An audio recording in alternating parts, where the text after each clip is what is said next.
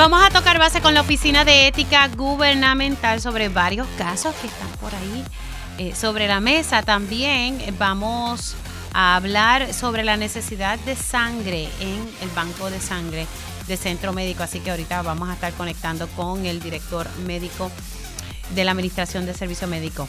También vamos a darle seguimiento a una situación que levantamos aquí en la Escuela Urbana de Guaynabo. No se ha resuelto del todo el problema de transporte de estos niños. Eh, también vamos a tocar base con eh, la posición del gobierno sobre el pago de la deuda de la Autoridad de Energía Eléctrica y otros temas relacionados a energía. Ayer se aprobó también una medida eh, para que se eliminara el cargo de 300 dólares por ese estudio para aquellas personas que pongan sus placas solares. Voy a, recalcar un sonido de Juan Saca de Luma Energy que estaba diciendo que no, que no tenían que pagar esto, que son las compañías las que deben pagar. Así que vamos a estar tocando ese tema y también eh, abundaremos sobre la medida que firmó el gobernador para el retiro de los policías de la, los policías de Puerto Rico. Y también le voy a dar seguimiento al tema esto de los endosos, que también está como que le va, está rara la cosa, porque hay muchas personas que le han llegado mensajes de texto donde supuestamente se dice, pues gracias por su endoso a Elmer Román. Y la persona pues no, y lo digo porque he hablado con, ya con varias y, pues estaremos dándole seguimiento a ese tema. Ya ustedes saben que eh, el PNP está haciendo una investigación, o por lo menos ha solicitado que el secretario de la Comisión Estatal de Elecciones haga una investigación sobre este tema. Así que comenzamos oficialmente en la primera hora de Dígame la Verdad. Con más de 20 años de experiencia en el periodismo, el periodismo ha dedicado su carrera a la búsqueda de la verdad. La verdad, la verdad. De frente al grano, con carácter entrevistará a las figuras más importantes de la noticia. Radio Isla presenta a la periodista Mili, Mili Méndez en Dígame la verdad. Muy buenos días Puerto Rico, bienvenidos a otra edición de Dígame la Verdad por Radio Isla 1320. Les saluda Mili Méndez y gracias por conectar. Vamos a, darle seguimiento a varias querellas que, que estamos sobre la mesa en la Oficina de Ética Gubernamental. Precisamente la semana pasada estábamos hablando con Héctor Joaquín Sánchez, eh, quien sostenía que él iba a demostrar de que no había cometido una violación a la ley de ética. Así que eh, le vamos a dar seguimiento a ese tema y a otros. Precisamente le doy los buenos días al director de la Oficina de Ética Gubernamental, Luis Pérez Vargas. Buenos días, ¿cómo está? Saludos, Mili, eh, a ti y a toda la, la red de audiencia de Radio Isla 1320. Bueno, vamos a arrancar, pues hay varios casitos y varias querellas que, están corriendo. Eh, quería darle seguimiento al, caso del doctor Carlos Rodríguez Mateo, quien fue el administrador de AMSCA y quien tiene aspiraciones al Senado de Puerto Rico busca regresar al Senado. Él también estuvo en la alcaldía de Salinas en un momento dado, fue senador, fue entonces administrador de AMSCA y nuevamente quiere regresar al Senado, pero hubo una querella eh, por haber contratado a una prima hermana. Eh, y quería saber en qué ha quedado eso porque él se le había él fue a los tribunales y el tribunal le dijo mira eh, tienes que seguir los procesos administrativos en la oficina de ética correcto, después de un segundo intento de ir en reconsideración al Tribunal Supremo, que se le dio un no, al lugar, eh, pues el caso continuó en la oficina. No obstante, pues no, no hubo una, una comparecencia, eh, se anotó el caso en, en, rebeldía y ha seguido el procedimiento activo en, en rebeldía, porque una vez el tribunal pues ordena que continúen los procedimientos, pues las vistas siguen y el procedimiento sigue. Y ese es el estatus eh, ahora. Eh, Cuando se dice que el caso está en rebeldía, es que el querellado no no quiso no, compareció no, compareció, proceso. y ni se excusó ni nada exacto y cuando se hace la anotación en rebeldía siempre se le da eh, cuando la parte se, se convoca una fecha y se le deja saber pues se le cita oficialmente pues la parte aquí querellante pues solicita al oficial examinador que la nota en rebeldía el oficial examinador pues procede a notificarle a la parte, dígame usted por qué no debe eh, encontrarse en rebeldía para el procedimiento, eh, pues no, no, no comparecieron y entonces pues se anota eh, en, rebeldía. Y, ese momento está ahora mismo claro, la parte siempre puede llegar y dar una explicación de por qué. Pero, eh, pero ¿y, qué pasa ahora? ¿Se encuentra en rebeldía y qué ocurre? ¿Qué consecuencias hay? El procedimiento sigue sin, sin, sin la persona, se va por, obviamente... O sea, la persona pierde la oportunidad de presentar su evidencia. Claro, en, en, en, este caso pues se puede quedar con lo que presentó en la, en la cuando contestó la querella, lo que haya eh, alegado en su momento, y esa sería la parte, pero pierde quizás la, oportunidad de entrar en, en, en, en un dimi directo, como se llama en buen español, en, corroborar o chocar con la prueba o la evidencia que puedan tener para probar el caso, eh, porque las imputaciones que están en la, en la, querella es lo que se, se, se, se ve en, una vista, es que se le garantice el debido proceso de ley en este caso a, Rodríguez Mateo o cualquier persona que tenga la oportunidad de defenderse, pues, de cargarse con la prueba, de, interrogar testigos si hay, o declaraciones que hay, o desmentir documentos. Y ese es el procedimiento adjudicativo que se le garantiza a todo el mundo, pero si la persona no decide comparecer, pues los procedimientos siguen eh, sin la, la parte querellada sigue su curso y, ¿qué pasa ahora? Ustedes eh, continúan el curso, tal vez si la persona, en este caso, estamos hablando del caso del doctor eh, Carlos Rodríguez Mateo, si él no presenta ningún tipo de evidencia, pues iría próximamente a una multa. Sería una, lo que se puede conocer una sentencia en rebeldía, que, que, que es que, pues, que se ve el caso y con lo que esté, pues entonces el oficial examinador recoge y recomienda sin efecto con la evidencia que pudo haber presentado, y explico esto en términos generales de cómo se da un caso de rebeldía, con la evidencia que haya presentado la parte querellante, se puede probar el caso de manera clara, robusta y convincente de que se cometió la violación. Lo que pasa es que la otra parte pues no tiene una, una, una mayor oportunidad de defenderse. Claro, pero eh, entonces al, no presentarse y, que su caso se encuentre en, en rebeldía, después no puede reclamar que ustedes no le dieron el debido proceso. Ah, claro, no, no, no, no, no, se, no, no, se, no lo debe reclamar. Claro, aunque la persona haya ido en rebeldía y no se presente, si tiene una, una resolución final que se le impone la multa, como quiera tiene el derecho de ir al Tribunal de Apelaciones y, pedir la reconsideración. No obstante, una rebeldía en el proceso administrativo, pues priva a la parte por su propia voluntad de poder este, defenderse eh, en, el foro y es por una decisión propia de, no, de, no, de no comparecer. ¿Qué le parece el hecho de que, que, en este caso, hablando del doctor Carlos Rodríguez Mateo, no, no se presentó la situación, no se ha excusado eh, y esta persona acudió a, a, todos los tribunales porque no reconocía eh, la jurisdicción, por lo que yo estoy entendiendo, de ética. O sea, es como, ¿sabes qué? No me importa lo que tú me estés diciendo, yo me voy por otros canales. Yo, yo, yo en es como no reconocer la autoridad que tiene la oficina de ética. Yo en esa parte lo, lo, que puedo hablar en, esta etapa de los procedimientos es que la oficina le da la oportunidad a todo querellado que se defienda. No obstante, la ley también faculta a, a los abogados de la oficina y a los oficiales examinadores hacer cumplir la ley y a garantizar los procesos con las debidas notificaciones y las comparecencias y las oportunidades para que la persona muestre causa de por qué no se presentó, cuál es su razón válida.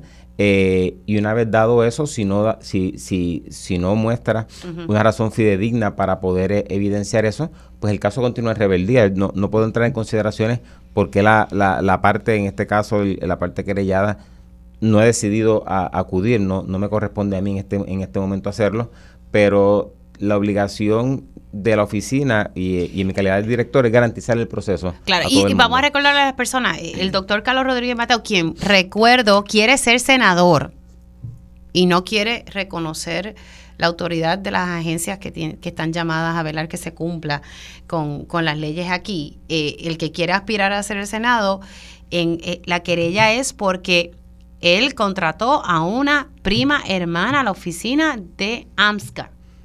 Eso se le imputa en la querella, que, él contrató a una, a una prima hermana. Claro, eso es lo que hay que probar en la, en la, vista. Los abogados de la oficina entienden que tienen la evidencia para, para probarlo. Él tendrá su defensa eh, que, presentar. Si, si, si, la, si la presentó con descuento a la querella o si tiene algo, que decir adicional, la etapa ante un oficial examinador era el momento para eso. Y, al estar el caso al momento, al momento ahora mismo en, rebeldía, pues lo puede privar de una defensa.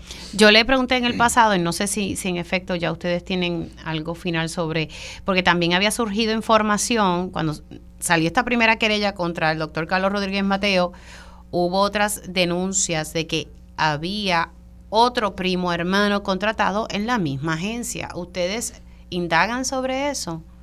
Lo, que le puedo decir de, casos que están o pudieran estar ante consideración de la oficina, pues no, no, no me puedo expresar. Pero de asuntos de investigaciones por, por, nepotismo, eh, este, este, asunto de contratación de, de un primo eh, es lo que se conoce la política de nepotismo de la oficina y la imputación que se le hace al doctor Rodríguez Mateo. Eh, de haber otros casos, no, no, no, no es el momento de hablar si hay o no. Cuando mm. las querellas son públicas, de surgir una querella contra cualquier persona, pues sí se sabrá porque se hace pública el, documento. Bueno, así que eh, eh, la sentencia sigue, perdóneme, el caso sigue su curso en torno al doctor Carlos Rodríguez Mateo, que su caso está en rebeldía. Vamos con el otro caso de la delegada congresional Melinda Romero. ¿Ya pagó su multa? Pues acudieron al Tribunal de Apelaciones, ah. este, fueron en, apelación al tribunal. Eh, eh, estos muchachitos son rebeldes. Y e, en, ese caso sí, ya, ya es un caso final ante la oficina. La parte pues tenía derecho a pedir reconsideración ante el juez administrativo. El juez administrativo eh, no lo hicieron, fueron directos al Tribunal de Apelaciones, que también le asiste ese derecho de acudir directamente al Tribunal de Apelaciones. Y el caso pues está, está ante ellos. Ahora el tribunal pues, pues decidirá si, si, si lo atiende, si, si confirma la determinación del juez eh, administrativo o, si la revoca. En esa parte eh, ya, ya está fuera del, del, del balón de, la cancha de la oficina, por decirlo de esa forma. Claro, hay que esperar entonces que el operativo determine si la multa va o no va. Correcto. O si, la oficina tiene razón, esto es un asunto de jurisdicción, de que de la interpretación que dio la oficina a la ley, a nuestra ley y a la ley de, de los delegados de exigirle la postura de la oficina es que todo, todo funcionario electo a tiempo completo presente informe financiero y que la ley me, faculta a, solicitar o enmendar eh, la lista de personas obligadas a rendir. Y bajo esa eh, interpretación fue que la oficina le requirió a los delegados cumplir con el informe y a excepción de la delegada Romero y de la delegada Bebuxo, pues no, no, no presentaron. ¿Qué ha pasado, qué ha pasado en el caso de la licenciada Zoraida Buxo? En el caso de la licenciada Buxo, de la delegada Buxo, ella fue en una segunda reconsideración al, Tribunal Supremo y le acogieron el recurso, el cerciorari. Eh, eso fue, entiendo que fue la semana pasada. Y, y al Supremo acoger el cerciorari pueden pasar varias cosas. Una, una puede ser que decidió cogerlo para verificar cuál es la, alegación que hace la delegada. Puede entrar en sus méritos al caso, a ver si en efecto es un asunto de jurisdicción. Sepamos que cuando uno de los mecanismos para... Siempre se le dice que usted tiene que agotar los remedios administrativos. no obstante, hay unas excepciones y una excepción es falta de jurisdicción. Y el tribunal puede decir, mire, si esto es un caso de falta de jurisdicción, no hay que agotar los remedios si yo entro a evaluarlo. El tribunal de instancia le dijo que no, que agotar los remedios. El apelativo le dijo, agote lo administrativo. La primera vez el Supremo le dijo agote y la segunda vez le dijo vamos a mirarlo. Eh, y en ese caso, pues pueden pasar que entren a verificar y decir, miren, en efecto, por la información aquí vertida, váyase a ética y, siga tramitando el caso, o no, vamos a entrar a evaluar sin efecto de jurisdicción. Y obviamente lo que puede decir el Supremo puede afectar el caso del apelativo de, de, la delegada Romero, como que si el caso en el Supremo lo, lo, devuelve a, a la oficina, pues el caso entonces de la delegada eh, Romero, pues puede entonces avanzar primero. O sea que estamos con el mismo tema en dos foros distintos y claro, una controversia novel. Eh, obviamente la, la, oficina mantiene su postura de que sí podíamos solicitar esa información, pues ya el tribunal como último, como último juez determinará El tribunal no se va a contradecir. O sea, es que sería un poco peligroso eso. Eh, claro, están en su derecho y en su poder para hacerlo, claro. Lo que pasa es eh, que el tribunal constantemente, en todos los casos, ha dicho, tienes que ir a la oficina de ética. Entonces, en, en esta segunda reconsideración decide, pues mira, vamos a verlo. Yo creo que es para, bueno, esta es mi opinión, no lo voy a meter en eso, pero yo lo que puedo entender es que el Supremo va a decir, ¿sabes qué? Mira, vete ya a ética, te, di la oportunidad de la segunda reconsideración, porque de momento decir y contradecirse no, hace sentido. Sí, eh, eh, el derecho, la interpretación que se le puede dar, este y claro, y, los tribunales hemos tenido, pues cuando uno ve el caso, que instancia confirma, el apelativo confirma, y, después el Supremo eh, revoca, claro, como máxima autoridad, pero todo es posible. En este caso, lo único que uno puede hacer eh, en estos momentos es esperar que, quién habla primero, si es el Supremo en el caso de, de, la delegada Buxo o si es el apelativo en el caso de, de Melinda Romero. Así que estaremos entonces pendientes a, esos dos a esos dos casitos y estamos hablando de las delegadas congresionales que no han querido eh, someter su informe financiero. Este es el caso de Melinda Romero. Zoraida Boxo en un momento dado sí estaba entregando y de momento cuando ustedes le solicitaron información adicional... Eh, eh. En un requerimiento de información fue que cambia la, la, postura y lleva el caso, y sepan pues que esta ley está en vigor hasta el 31 de diciembre de este año, que es el término que tienen los delegados. Eh, pues no obstante, el momento de la solicitud era cuando se estaba en, servicio activo, por decirlo de esa forma, eh, que la oficina hizo el requerimiento de información para una y el requerimiento de someter informe para la otra. Vamos a hablar del caso de, Héctor Joaquín Sánchez. Eh, Héctor Joaquín Sánchez estuvo aquí la semana pasada y es que precisamente había salido una querella de la oficina de ética. Él de inmediato sacó un comunicado de prensa, los pidió espacio y aquí se le dio. Eh, estuve hablando con él un rato y, quiero que escuche lo que él dijo en torno a, este proceso. Al principio él me decía, no, no, aquí no hay una querella. Yo no, no sé si aquí hay una querella, porque si algo he aprendido con el tiempo es cómo funciona esto. Y, y vamos a escuchar qué fue lo que dijo Héctor, Héctor Joaquín Sánchez que tiene para eh, que entonces eso no sea final y firme y no se impongan multas. Ellos entonces acogen esa, ese planteamiento de este individuo, esta persona que desconocemos, ¿verdad? este Y ellos pues en su momento, eh, en los próximos días, yo estaré junto a mi abogado Iván Rivera, licenciado Iván Rivera, contestando esta querella que honestamente se aleja de la verdad. Usted eh, va entonces a presentar esa evidencia y al final del día entiende que va a salir bien en este proceso administrativo que, apenas comienza. Mili, al igual que en otros foros, yo siempre he, me he agarrado a la verdad. Y aquí va a prevalecer la verdad. O sea, usted no trató de influir en el jurado, ¿qué es lo que se está denunciando? Los detalles de lo que ocurrió en ese evento se estará, se estará contestando en esta querella ética. Yo no voy a entrar, yo no, voy a entrar en ese detalle de lo ocurrió ese día, porque todavía hay varias cosas que están ocurriendo en diferentes foros. Héctor Joaquín Sánchez, ese es el audio de la semana pasada. Recordemos, él fue comisionado electoral, luego estuvo en el Departamento de Educación y luego estuvo en el Departamento de Transportación y Obras Públicas y ahora quiere ser senador. Y la querella, básicamente, en resumen, hubo una competencia para seleccionar unos maestros destacados y se alega que él influyó en el jurado para tratar de beneficiar X o Y maestro. Eso es eh, eh, lo que se está argumentando aquí. El contexto. Finalmente sus abogados presentaron esa evidencia que me dijo la semana pasada que se iba a estar presentando, porque él dice que él no se presta para traqueteo. Sí, de la, de la información que, tenemos, se contestó la querella el pasado 5 de febrero. Eh, y, obviamente lo que abre paso a, contestar la querella es el descubrimiento de pruebas. Se le dio hasta el mes de abril. Eh, desde ahora febrero hasta abril para que las partes pues, se acuerden el intercambio porque vamos eh, un querellado en la oficina en este caso eh, Héctor Joaquín o cualquier persona vuelvo, y recalco tiene su garantía del debido proceso de ley. La, la, imputación como bien recoges Emily pues se le imputa haber intervenido en la en un jurado para adjudicar unos premios de, valores del año, de maestros del año y demás, premios que eran remunerados de 5 mil y 2 mil dólares para, para que resultara agraciado en la premiación. Y pues esa, esa, esa es la imputación. Pues claro, la, la, parte tiene derecho a defenderse. El primer paso que hizo fue, pues, fue contestar la querella y ahora en el descubrimiento de pruebas eh, y que en su momento el caso, pues si se va, si se celebran audiencia, pues tendrán los testigos que puedan tener los abogados de la oficina pues se cargarán con, con, la, con la defensa de, del querellado en este caso y, sigue su curso. Pero sí, en este caso, eh, la, parte ha comparecido, contestó la querella en el tiempo que se le, que se le dio y ahora pues sigue su, el, otro proceso que le garantiza la ley de ética y la ley de procedimiento administrativo uniforme. También salió la resolución de la multa del alcalde de Mayagüez.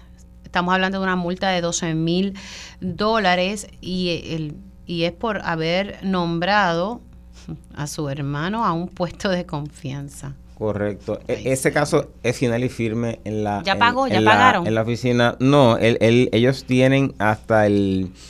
La parte tiene hasta el 13 de febrero para pedir reconsideración a la oficina Mm. o tiene hasta el 23 de febrero para acudir al tribunal de apelaciones. Eh, lo que decida hacer la defensa, claro, si se allanan y pagan, pues, pues lo hacen. Si entienden que tienen algún, alguna, alguna solicitud que llevar, pues lo harán ante la oficina en el foro de- del apelativo. Pero en este caso fueron, es un caso que va de muchos años atrás y obviamente eh, un- uno escucha que dice que nombramientos de tan antiguo que hace la oficina teniendo eso ahora. Eh, volvemos, la- oficina no es una oficina de auditoría, la oficina no está en la calle buscando, eh, audi- auditando procesos. Para eso está la oficina del Contralor, la oficina del Inspector General. Eh, él había tenido una autorización para principios del año 2000, cuando las autorizaciones de nepotismo las daba la extinta OCAM, la Oficina del Comisionado de Asuntos Ah, Municipales. Luego de eso, hubo una enmienda a la ley a principios del 2000 que transfiere esa autoridad a la Oficina de Ética.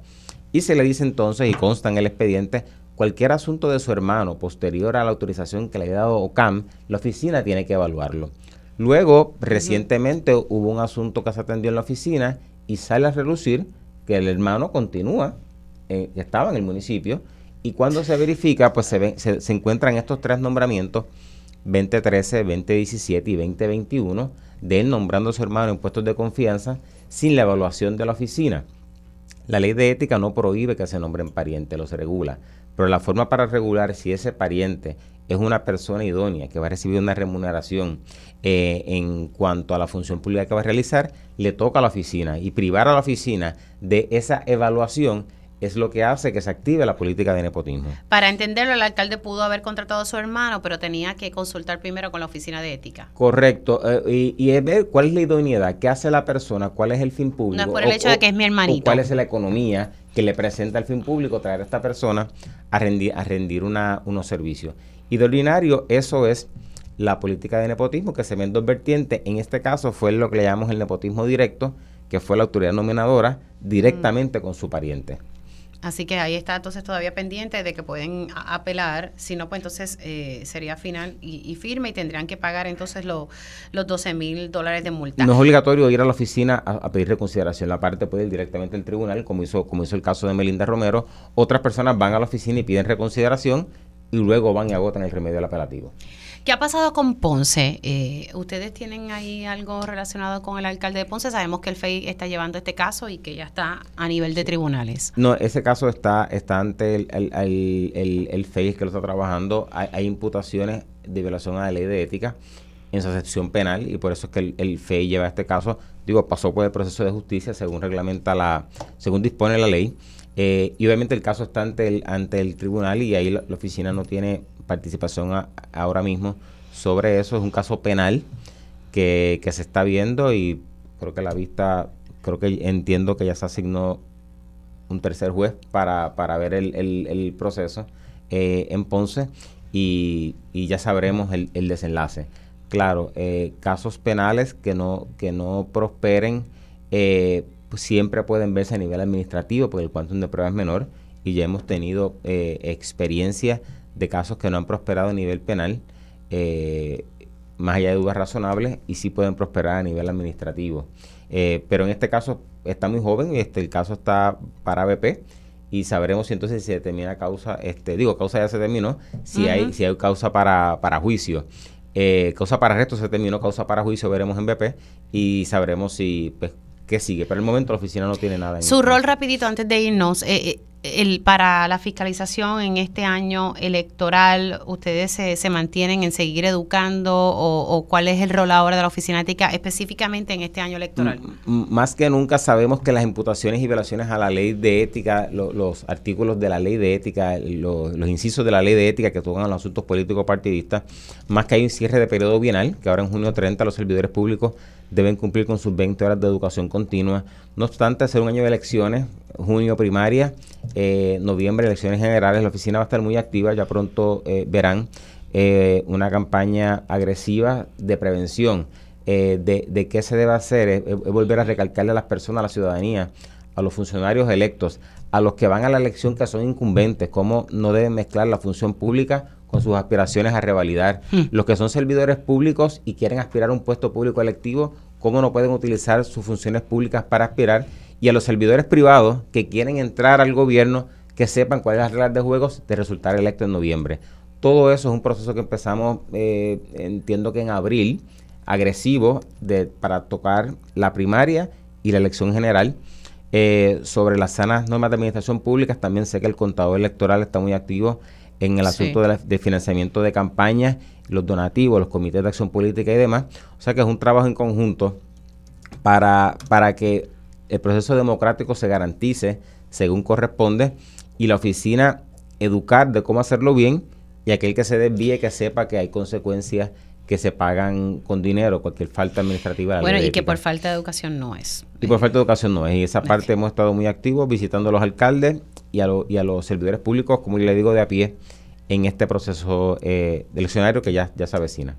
Director, gracias por haber llegado hasta acá y, y dar seguimiento a, estos casos. Estaremos eh, pendientes a los mismos. Vamos a ver qué pasa con, con la delegada congresional Melinda Romero y también con el caso del doctor Carlos Rodríguez Mateo. Y recalco esto porque Melinda ha solicitado que se extienda el término de la delegación congresional.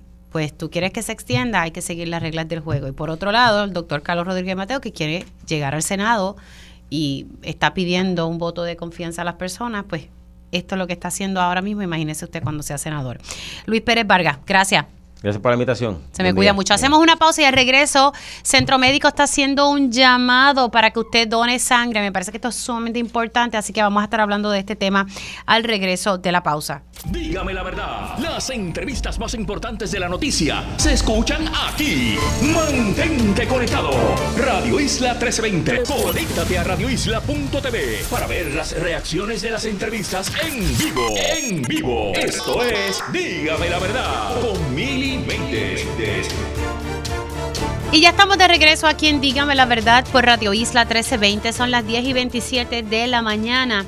Y se está haciendo un llamado eh, por parte del Banco de Sangre de Centro Médico para llenar sus abastos. Y voy a conectar de inmediato con Israel Ayala Oliveras, director médico de la Administración de Servicios Médicos de ASEM. Saludos, doctor, ¿cómo está?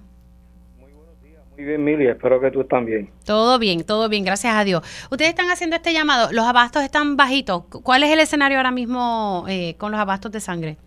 Bueno, los abastos de sangre eh, tenemos suficiente para mantener ¿verdad? nuestra operación y, y el tratamiento a los pacientes cuando lo necesiten. Sin embargo, el asunto de los abastos de sangre es que nunca es suficiente, eh, porque no sabemos cuándo vamos a necesitar este, dosis adicionales para atender situaciones especiales. Pero si hacen este llamado es porque entonces necesitan mantener eso que siga fluyendo. Sí, porque nosotros todo el año estamos en esta campaña, porque recuerda que la, la única forma de nosotros obtener sangre es de, de personas que nos las donen, porque no hay otra forma de obtenerla. Así que este, esto es un trabajo continuo que lo hacemos este, durante todo el año para mantener precisamente los abastos que tenemos y que no, no bajen a un nivel crítico. Claro, pero eh, no estamos a un nivel crítico, para tenerlo claro. Bueno, no, este, yo no te podría decir que estamos en un nivel crítico, pero este, todos los bancos de sangre de todo el mundo siempre tienen estos programas, porque no hay otra forma de mantener los abastos eh, con un inventario adecuado. ¿Y el, el escenario de las plaquetas, cómo va? está más o menos igual? Sí, bueno, las plaquetas es uno de los productos, ¿verdad? uno de los cuatro o cinco productos que se sacan de la sangre cuando una persona dona, ¿verdad? Aparte de la persona cuando dona una pinta de sangre, pues se sacan plaquetas, plasma, glóbulos rojos y crioprecipitado, entre otros. Las plaquetas, pues, es un producto que se usa mucho eh, y, y siempre estamos buscando donantes eh, para plaquetas. Así que, la, ¿qué, que tienen, ¿qué es lo que tienen que hacer las personas para ir entonces a donar y mantener eh, abastecido el banco de, de, sangre? Que usted me dice que no está en un estado crítico, pero necesitan más sangre.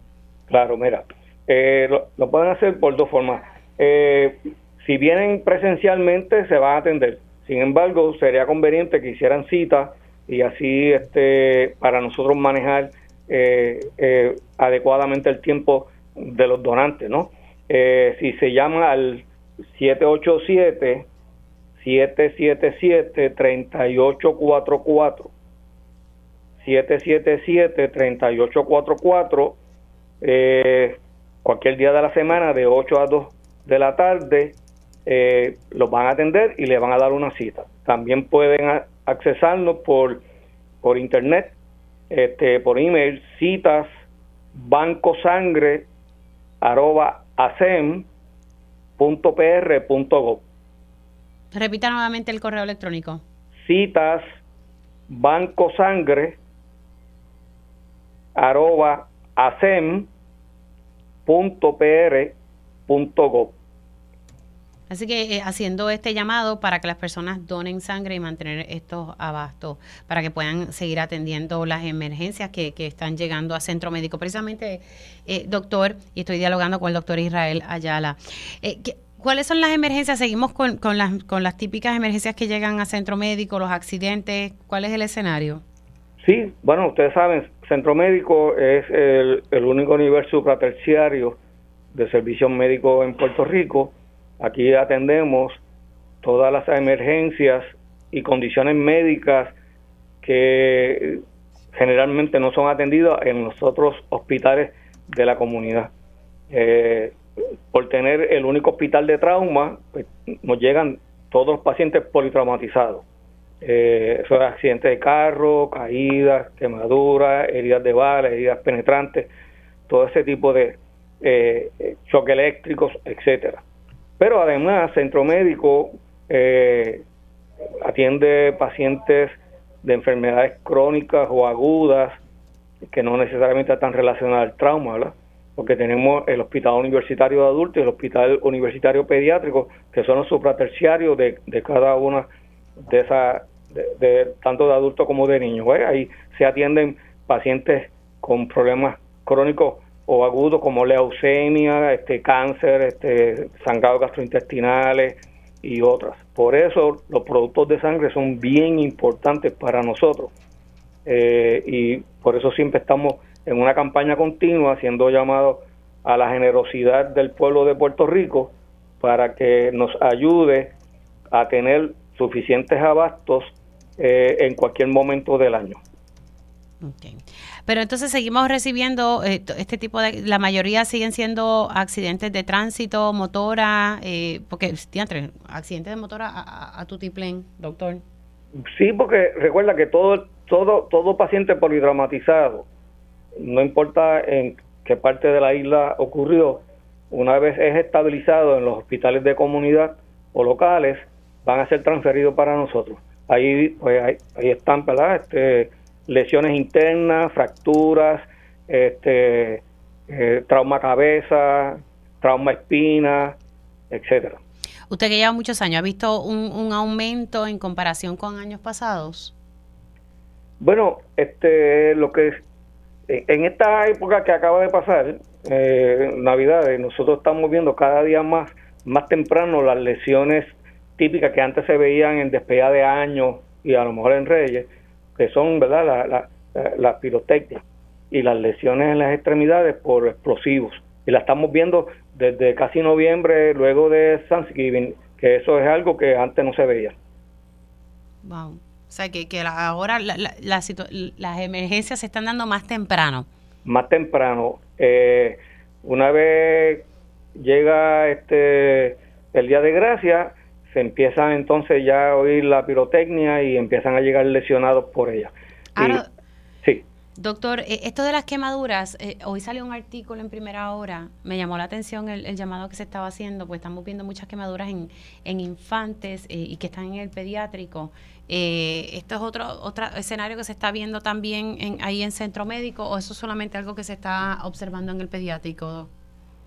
Bueno, este Ah, sí, el pediátrico, el pediátrico tiene un centro de manejo de, quemaduras para niños. Eh, si nos llega a nosotros, nosotros los transferimos para allá, generalmente llegan directamente. Nosotros, solamente atendemos a los adultos eh, que llegan por quemadura. Ok, pero entonces sí, en efecto, esa alza la, la, ha visto también. Eh, sí, porque ha habido eh, casos de eh, explosiones de los tanques de gas y, y casas quemadas, porque recuerda que no, no solamente cuando hay un cuando hay una combustión se generan gases tóxicos y la persona puede ser que tenga unas quemaduras sencillas, pero inhalan humo. Esa inhalación de humo es una emergencia respiratoria que nosotros también manejamos. Doctor, gracias por estar con nosotros. Nuevamente vamos a dar el número de teléfono para que las personas puedan acudir al banco de sangre de centro médico y, puedan eh, donar sangre. 787-777-3844. Ahí tiene entonces para que puedan sacar cita y, hacer su, su donación. Gracias, doctor. Se me cuida mucho. Sí, gracias a usted. Gracias por darnos la oportunidad eh, y esperamos que el pueblo de Puerto Rico responda. Cómo no. Siempre el pueblo responde. La verdad que siempre Puerto Rico a la hora de, donar y, también de ayudar a otras personas, siempre dice presente. Y ustedes escucharon al director médico de la Administración de Servicios Médicos de ASEM, el doctor Israel Ayala Oliveras, hablando sobre la necesidad de continuar manteniendo los abastos de sangre, así que están haciendo un llamado para la donación de sangre, importante que puedan sacar SIDA. Nosotros hacemos una pausa y al regreso voy a estar dándole seguimiento al problema de transporte en la escuela urbana de Guainabo eh, que continúa. Algunos casos se resolvieron, pero hay otros que no. Así que le vamos a dar seguimiento a este tema y regresamos en breve. Y ya estamos de regreso aquí en Dígame la Verdad por Radio Isla 1320. Les saluda Mili Méndez y gracias por conectar. Voy a retomar y darle seguimiento a una situación que estaba enfrentando la Escuela Urbana de Guainabo.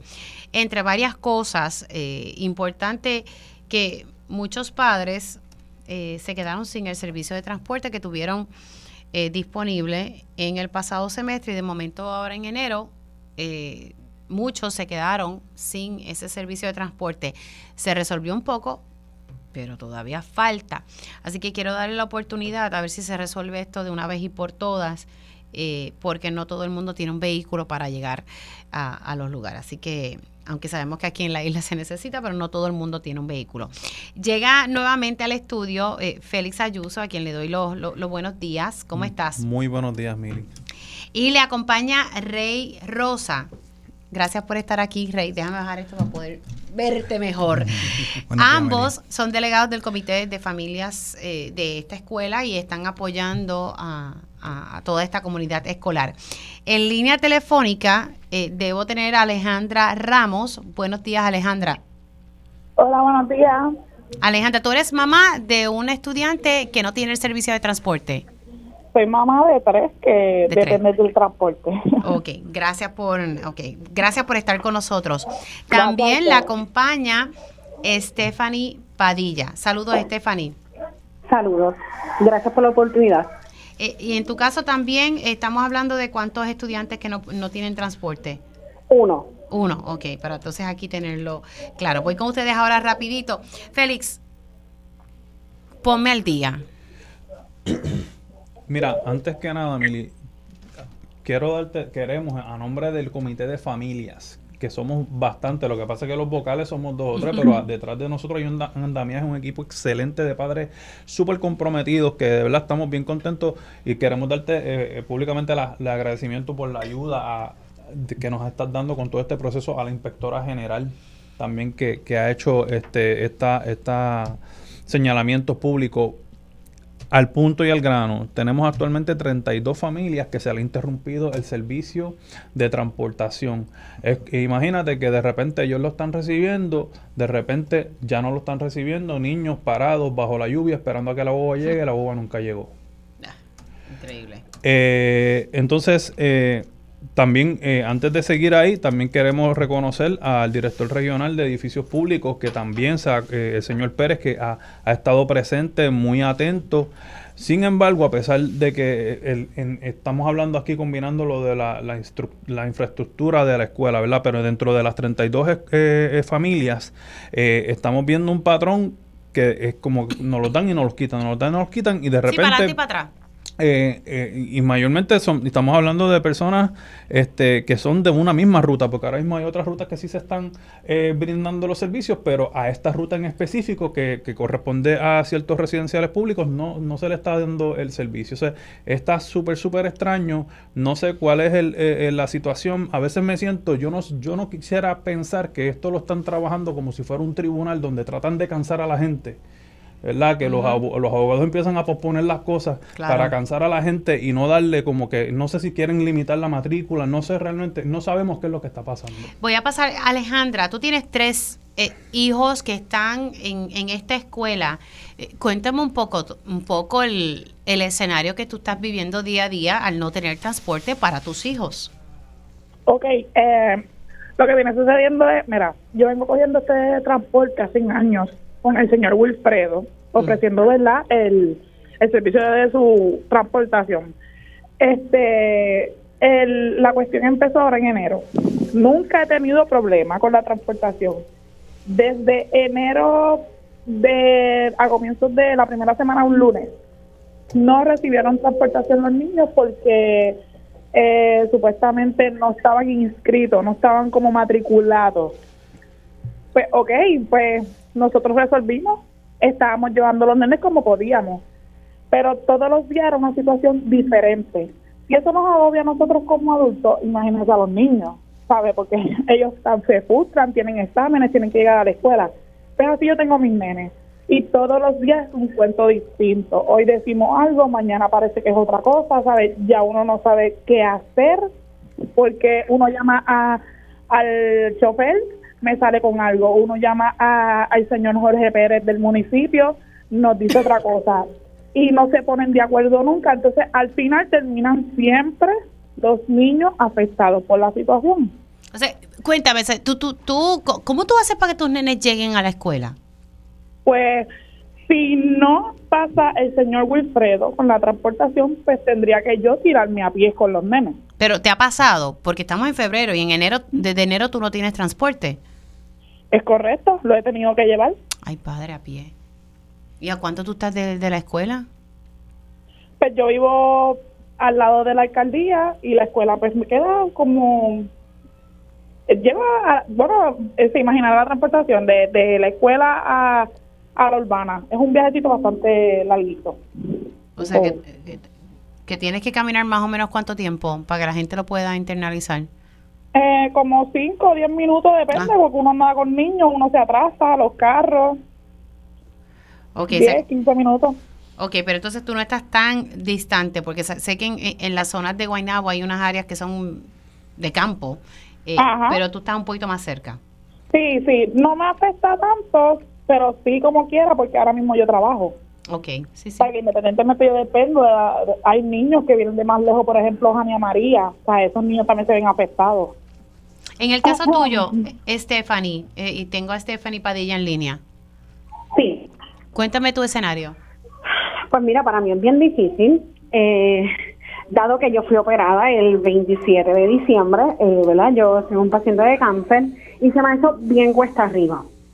Este, porque yo no puedo caminar ciertas distancias, este, pero ya, como dice la compañera, ya esto viene desde enero.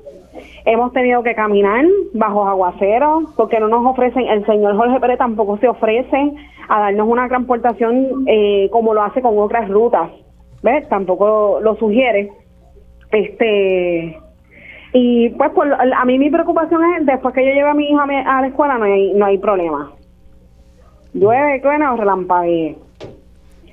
Este nos hemos comunicado, ¿verdad? Varias veces con, con el señor Jorge Pérez él mismo no toma con lo toma con precariedad dicho asunto. Eh, también otra cosa que me pregunta, eh, me preocupa mí, es que cuando recibimos el transporte escolar, el chofer está llegando a las 7 y 35, los nenes entran a las 7 y media y mayormente en diciembre, el semestre pasado, los niños tomaban este transporte ya a las 7 en punto, ya ellos, eh, él estaba aquí y los nenes llegaban a las 7 y 5. Los nenes no se están beneficiando del desayuno. O sea, están cogiendo clases sin desayunar. Ay, padre. Y sin desayuno. Y no lo están tomando en consideración. Ay, padre. Otra cosa también es La capacidad de la UBA son 21 estudiantes y él carga más de 21 estudiantes y mis hijos y los de Alejandra también se han tenido que ir parados hasta la escuela. Un tramo que lleva alrededor de 12 minutos. En carro puede tardarse como algunos 8 minutos si no hay tráfico. Sí, que es un escenario. Ahora, pasando acá, que no he podido hablar con, con Rey, eh, eh, ya escuchamos a, esta, a estas dos mamás y pues que no, no han tenido el transporte, ya estamos eh, más o menos ya a principio, ya estamos a principios de febrero. Eh, cuéntame un poquito, ¿verdad?, sobre eso y sé que también tienen el problema de planta física. Aquí el asunto más serio es la comunicación que hay. Aunque nosotros hemos este, logrado este contacto, de hecho quiero agradecerle también al señor eh, Pablo Peña, que es secretario de la, de la gobernación, que pues este nos ha escuchado, está esperando pues unas comunicaciones por escrito para él poder tomar cartas en el asunto. Pero el asunto es más serio. Estamos hablando de que hay niños esto que se está viendo afectado porque ellos lo que necesitan, además de ser escuchados y los padres, es que sean, eh, sean ser comprendidos con la situación tan seria que está pasando. Hay muchas situaciones que se están haciendo virales con respecto a los baños la, de las escuelas, esto, la situación de transporte. Entonces, eh, entramos en lo mismo. La, el sistema de educación habla de los fondos, habla de los millones, habla de un montón de cosas. Entonces, no se está viendo de tantos millones que se está viendo, que se está hablando públicamente. No se está viendo entonces el resultado. Tenemos niños que ahora mismo pues están caminando y no sabemos cuáles son las circunstancias de los padres porque no tienen la transportación pueden unos que vivan cerca, pero hay muchos que viven lejos. Y entonces es una situación de, que hay que atender y, hemos estado tratando de comunicarnos, pero no llega. El, el, Departamento de Educación está ausente, que eso son los que tienen que estar aquí ahora mismo para preguntarle qué es lo que está pasando. Ahora, les pregunto, porque habíamos hablado en el pasado, eh, Félix, de que aquí hay también una matrícula de, de niños de, de, educación especial o, o niños que eh, tienen... Taller 1, que son niños con condiciones de salud mental severas y, y también se están viendo afectados. ¿Sabes? Eh, es una situación súper rara porque, eh, tú sabes, hay un, refrán que dice por ahí, coloquialmente, si eres cristiano que se te note, pues yo, yo diría, si tú eres servidor público que se te note, yo se lo acuñaría porque no se sabe si es el municipio, no se sabe si es el eh, Departamento de Educación, quién es el que está eh, eh, poniendo el tropezadero para que este servicio se dé. Eh, entonces, estamos desde que llevamos, desde que la secretaria es, es, interina, ella nunca se ha comunicado con nosotros y hemos tratado de contactarla. Entonces, como una persona tan importante como es una un servidor público como ella, está tratando a esta comunidad como si fueran totalmente plebeyos. ¿Sabes? Es como si hubiera que tirar ramas de olivo o lo que sea para llegar a, o, para que ella llegue donde nosotros, lo hacemos. Si tenemos que hacerlo, lo hacemos, Mili. Que es lo que ella quiere que le tiremos. Porque eh, y, y hemos venido de todas las formas. Formal, informal, y nada sucede. Entonces, ¿por qué o sea, tenemos estos edificios abandonados? La, la, escuela tiene un potencial bien grande para...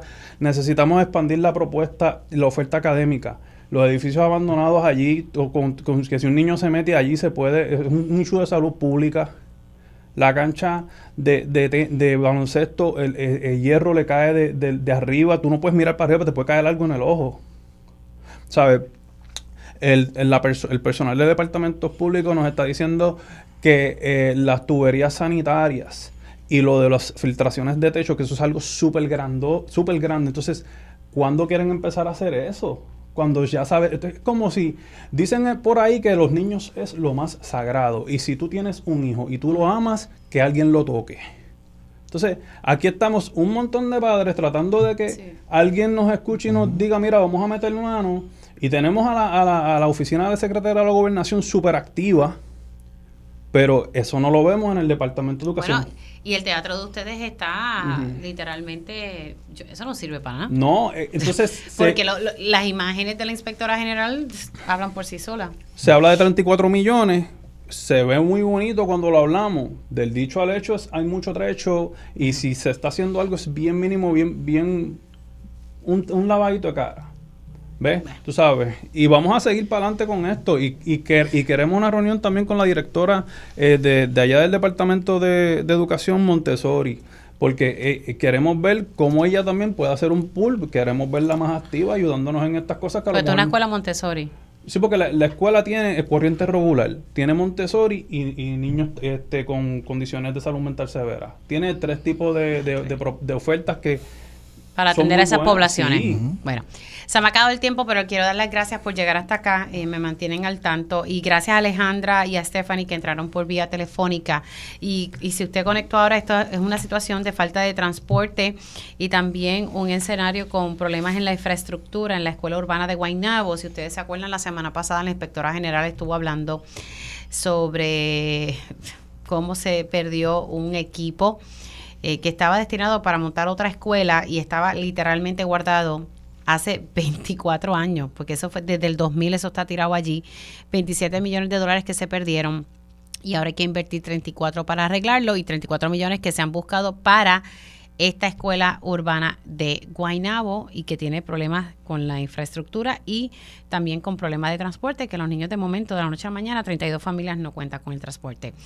Gracias. Nosotros también sabemos decir gracias eh, se han arreglado unos aires, otros no se, no, son, no se pueden arreglar porque el tiempo fue demasiado largo y no aguantaron. O sea que hay unos niños que ahora están recibiendo aire, hay otros aires que no van a funcionar nunca. El daño es irreparable. ¿Eran nuevos? Sí, eran nuevos. Se instalaron, por no, sé, no aguantaron el empuje, por decirlo así. Eh, se vuelve a repetir la historia de que montamos cosas nuevas, eh, no, hay un, no hay una planificación adecuada. Bueno, gracias, compañero. se montaron aires nuevos y después se, no funcionaron. Y no sirven. Porque no, los no, se instaló a tiempo. Bueno, gracias. Gracias a ustedes por estar aquí con nosotros. Hacemos una pausa aquí en Dígame la Verdad y regresamos en breve. Vamos a estar tocando bases sobre el plan de ajuste de la deuda con el licenciado Rolando Emanueli, pero antes también vamos a, a ponerles un sonido de lo que me dijo el CEO de Luma Energy, Juan Saca, sobre el pago de un estudio de interconexión. Él me dice, eso no lo tiene que pagar la gente, se supone que se lo pague las compañías de las placas solares. Ahora, si usted pone la plaquita usted mismo, bueno, pues esos son otros 20 pesos. Y también vamos a hablar eh, de un artículo eh, que salió recientemente eh, hablando sobre la situación energética y, este estudio es de IEFA. Así que ya mismito vamos a ponernos al día con el licenciado Rolando Manuel y también vamos a hablar sobre el retiro de los policías. ¿Qué implica esta firma que esta firma que dio el gobernador a esta ley? ¿Qué va a pasar con los policías? Pues vamos a estar hablando sobre ese tema ya mismito aquí en Dígame la verdad. Así que comenzamos esta segunda hora. Conéctate a radioisla.tv para ver las reacciones de las entrevistas en vivo. En vivo. Esto es Dígame la verdad con Mili Y ya estamos en la segunda hora de este espacio, son las 10 y 59 de la mañana. Gracias por conectar. Ya mismito vamos a dialogar con el licenciado Rolando Emanueli sobre la posición del gobierno en torno al plan de ajuste de la deuda. Y, también los bonistas, y esto lo estuvimos hablando, creo que fue el lunes, eh, estaban pidiendo que se aplazara la vista de confirmación de este plan, que no es otra cosa como que la guía, el mapa a seguir para el pago de la deuda de la Autoridad de Energía Eléctrica y que esto conllevaría un cargo fijo en la factura de energía eléctrica. Y esto se, se va a sumar a lo que próximamente tendremos que pagar por el rescate que se autorizó por parte del negociado de energía a la empresa AES que genera energía eléctrica mediante la quema de carbón.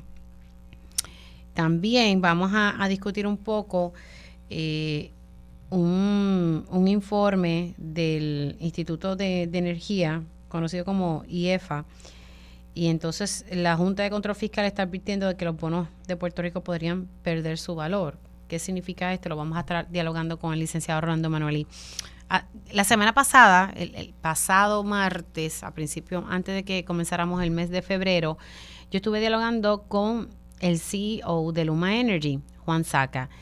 Y es que había trascendido que, que las personas que tuviesen sus placas solares tendrían que pagar 300 dólares por un estudio de interconexión. Le pregunté sobre ese tema porque generó revuelo eh, en el país y el señor Saca me explicaba que esto lo tienen que pagar las empresas de placas solares, no los clientes. Y si usted pone sus plaquitas usted solito sin, sin la intervención de una compañía, pues entonces sí le tocaba eh, pagar esto. Pero ayer en la legislatura, porque siempre estamos aprobando medidas y medidas, se aprobó una medida, o una, mejor dicho, una resolución, déjeme cerrar aquí este anuncio, para que no se cobren los 300 dólares del estudio de capacidad para instalar sistemas solares. La medida fue avalada con 42 votos a favor y estoy leyendo una nota aquí del periódico Metro.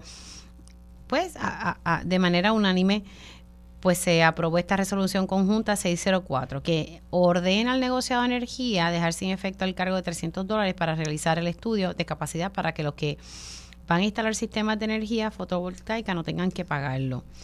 Y yo digo, si en la práctica esto va a ser real, pues si no son los eh, los, los clientes que tienen que pagarla de acuerdo a la explicación que me dio el CEO de Luma Energy. Precisamente vamos a escuchar qué fue lo que él me dijo.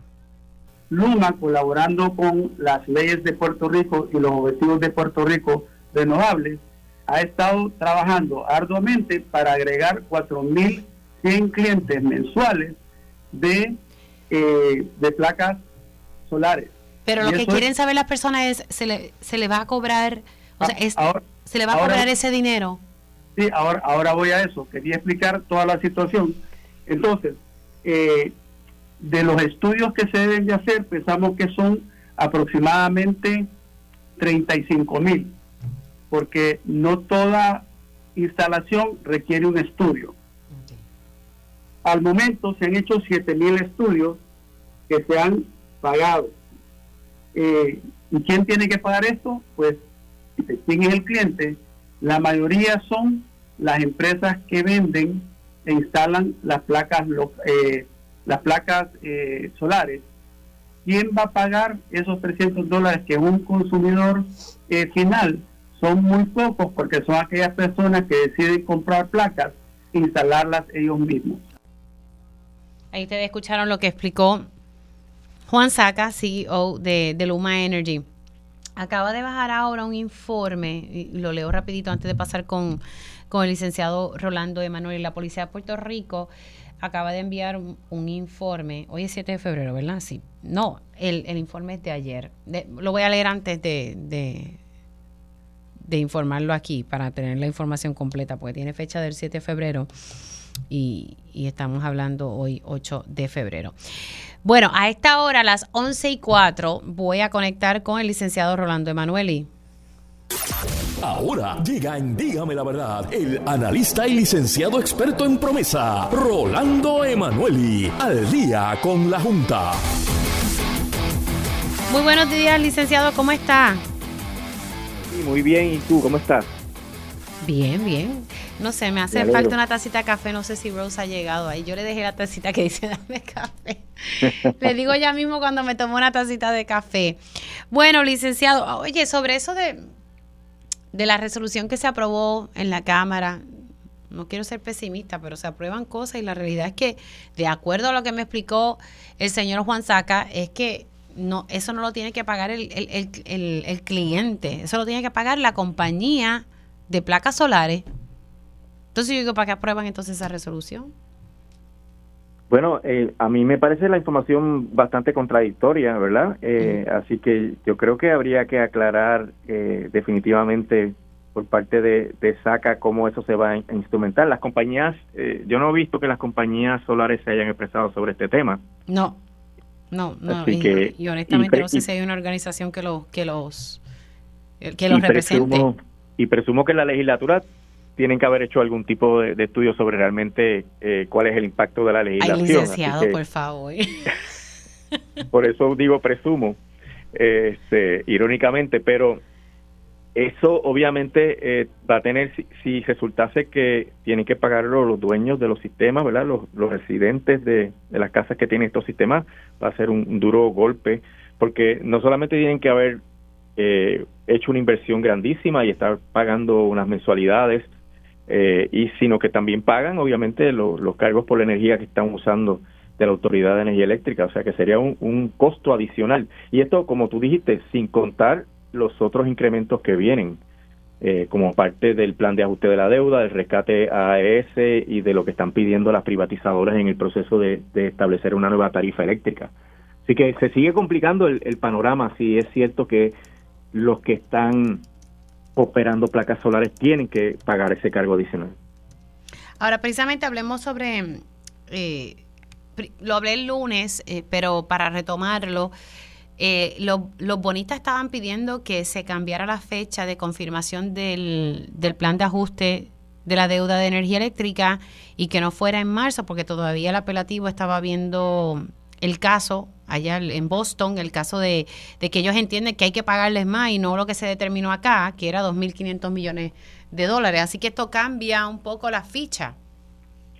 Sí, mira, Mili, esto es algo que se ha pedido con, con alguna frecuencia anteriormente y la jueza no había permitido eh, las diferentes estrategias que los bonistas habían utilizado para que todo se adjudicara antes de entrar en el juicio de confirmación como te explicó la licenciada Zoe Negrón, pues efectivamente si el circuito revocase a la jueza, eh, cambian los muñequitos, porque estaría determinando probablemente que los bonos son asegurados hasta la totalidad de los ingresos de la Autoridad de Energía Eléctrica. Ese es uno de los escenarios. Y eso implicaría que lo que la Junta pretende con este plan no sería viable. Y está todo el mundo trabajando en la dirección de estar listo para el 4 de marzo, cuando en cualquier momento puede bajar una determinación que eche por, ¿verdad? por el riesgo todos esos esfuerzos. No solamente eso, Mili, podría ser que la decisión venga después de la confirmación y entonces tú estarías desde el 4 hasta el 18 de marzo en un juicio súper intenso y después resulta que todo lo que hiciste no valió la pena.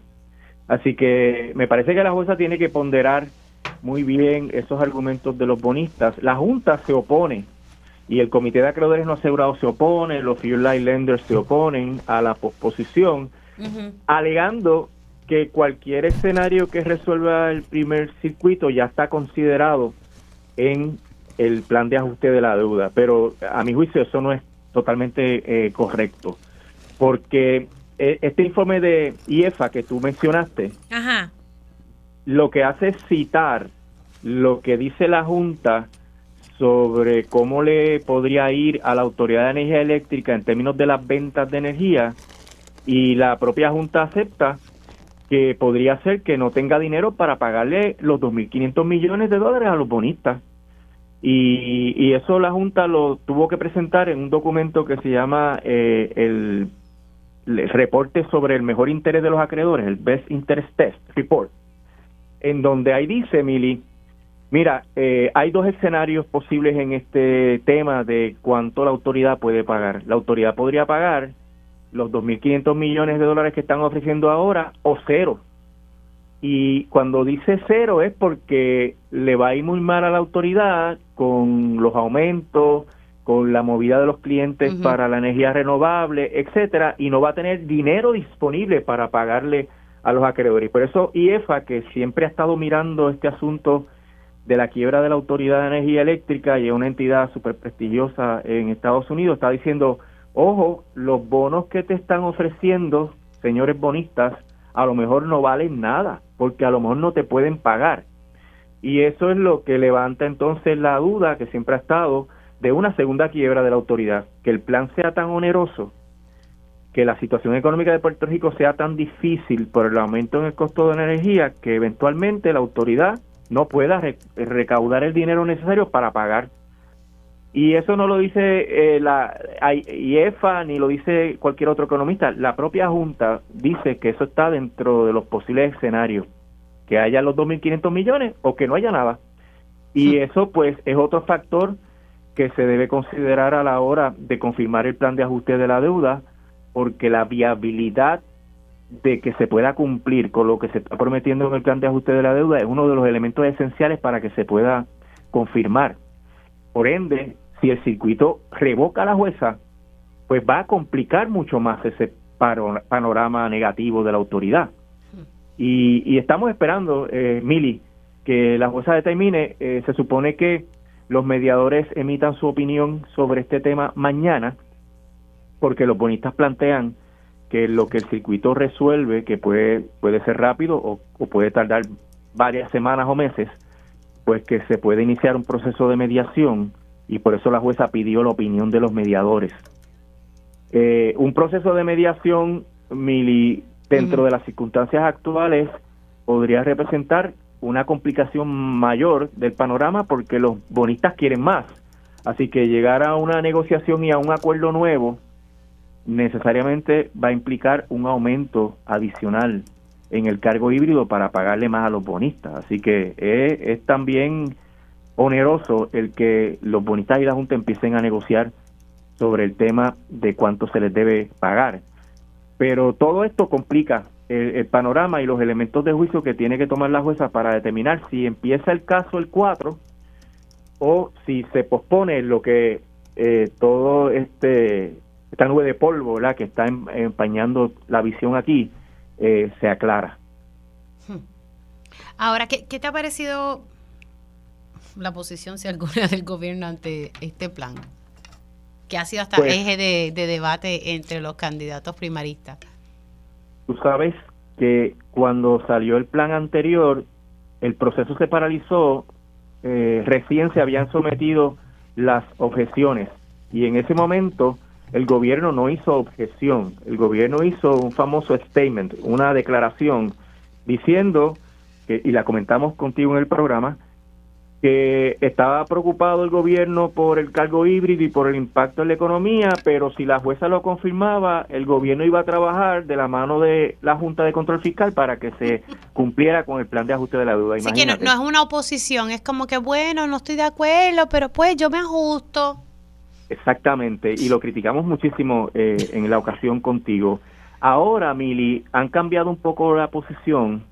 Eh, siguen diciendo que van a trabajar con la Junta de Control Fiscal para imponer el cargo híbrido y el plan de ajuste si la jueza lo confirma, pero tienen una preocupación adicional que, es real y que otros opositores levantan porque es una barbaridad y es que le quieren quitar los poderes al negociado de energía que son necesarios para evaluar la razonabilidad de lo que se le quiere pagar a los bonistas y cuánto sería el aumento en eh, la tarifa para poder pagar a los bonistas.